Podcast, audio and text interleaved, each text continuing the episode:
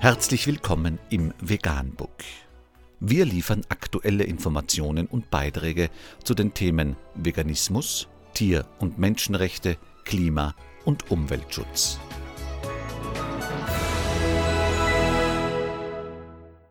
Dr. Med Ernst Walter Henrich am 11. November 2019 zum Thema Wenn dreiste Tierindustrie auf dumme Politik trifft.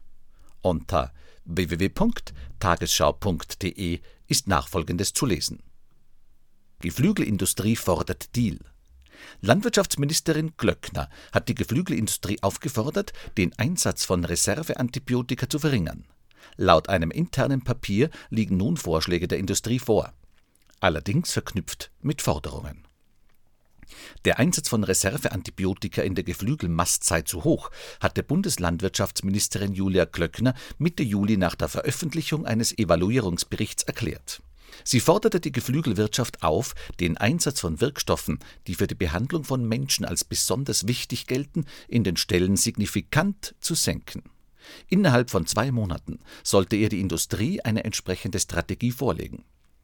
Inzwischen unterbreitete die Geflügelwirtschaft dem Bundeslandwirtschaftsministerium Vorschläge, stellte aber im Gegenzug eine Reihe von Forderungen auf. Das zeigt ein internes Papier, das dem NDR vorliegt. Der Zentralverband der deutschen Geflügelwirtschaft bietet dem Papier zufolge an, das Reserveantibiotikum Colistin in Hähnchen- und Putenstellen ab Ende 2023 nicht mehr zu verwenden. Zudem schlage der Verband vor, den Einsatz einer weiteren Gruppe von Antibiotika, den sogenannten Fluorquinolonen, bis Ende 2023 um 20 Prozent zu senken. Im Gegenzug fordert er aber, dass diese Wirkstoffe nicht komplett verboten werden. Allerdings kann es sein, dass die EU etwa Cholistin ohnehin bald verbieten wird. Bereits Ende vergangenen Jahres wurde eine Verordnung verabschiedet, die den Einsatz bestimmter Antibiotika in der Landwirtschaft untersagen soll. Bislang ist aber noch unklar, welche Mittel konkret unter dieses Verbot fallen werden. Die Weltgesundheitsorganisation WHO stuft Cholistin und Fluorquinolone jedenfalls als besonders wichtige Mittel für die Behandlung von Menschen ein. Viele Ärzte sehen die Verwendung dieser Antibiotika für Tiere sehr kritisch. Trotzdem werden sie nach wie vor in großen Mengen in der Hühner- und Putenmast eingesetzt. In dem Papier stellt die Geflügelwirtschaft allerdings auch Forderungen an die Politik. Den Einsatz der Reserveantibiotika könne sie nur unter bestimmten Voraussetzungen senken, heißt es. Die Industrie fordert etwa, dass für den Verzicht von Cholistin einige Beschränkungen für andere Wirkstoffe wegfallen. In Deutschland gelten für Antibiotika sogenannte Wartezeiten. Damit bezeichnet man die Tage, in denen etwa vor der Schlachtung keine Antibiotika mehr gegeben werden dürfen, damit das Fleisch später keine Rückstände davon enthält. Die Geflügelwirtschaft wünscht sich nun eine Anpassung der Wartezeit für Fluorquinolone. Die Wartezeit für andere Antibiotika, den sogenannten Tetrazyklinen, soll für Eier bei Legehennen gleich komplett abgeschafft werden. Außerdem möchte die Geflügelwirtschaft den krebserregenden Stoff Formaldehyd auch in Zukunft zu Desinfektionszwecken verwenden.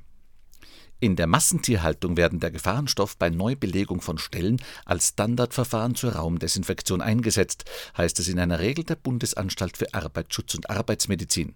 Demnach werden auch Bruteier mit dem Stoff desinfiziert. Die Gefahren durch Formaldehyd wurden nach Angaben des Umweltbundesamtes vor einigen Jahren neu bewertet. Bis dahin hieß es, der Stoff könne vermutlich Krebs erzeugen. Jetzt lautet die offizielle Einschätzung, Formaldehyd kann Krebs erzeugen.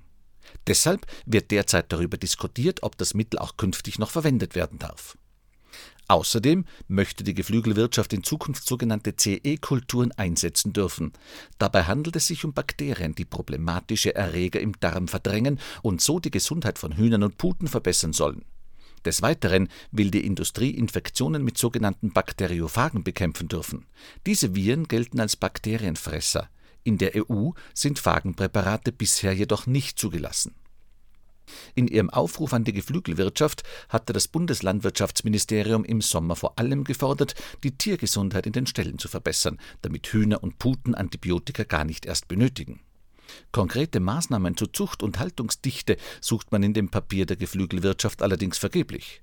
Dazu würden robustere Rassen und mehr Platz in den Ställen zählen. Dabei hat Ministerin Glöckner im Sommer klargemacht, unser Evaluierungsbericht zum Antibiotikaeinsatz in der Tiermast zeigt, dass in Deutschland Geflügelmastbetriebe dauerhaft ohne Antibiotika auskommen.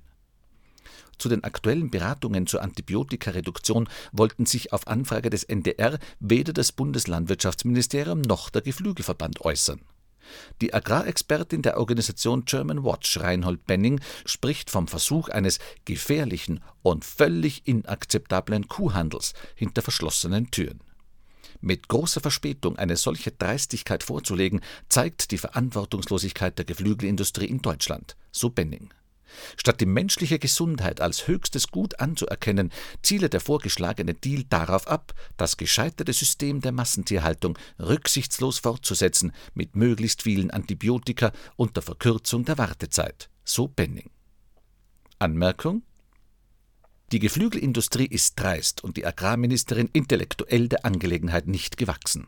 Wenn man die industrielle Tierhaltung nicht abschaffen will, dann kann die massenhafte Antibiotikaabgabe nicht vermieden werden, weil sonst viele Tiere die wenigen Tage bis zur Schlachtung nicht überleben.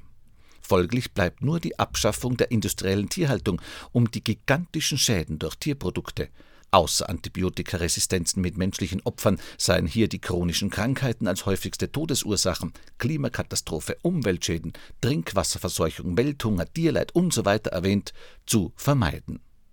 Mehr unter www.tagesschau.de Vegan, die gesündeste Ernährung und ihre Auswirkungen auf Klima und Umwelt, Tier- und Menschenrechte. Mehr unter www.tagesschau.de provegan.info.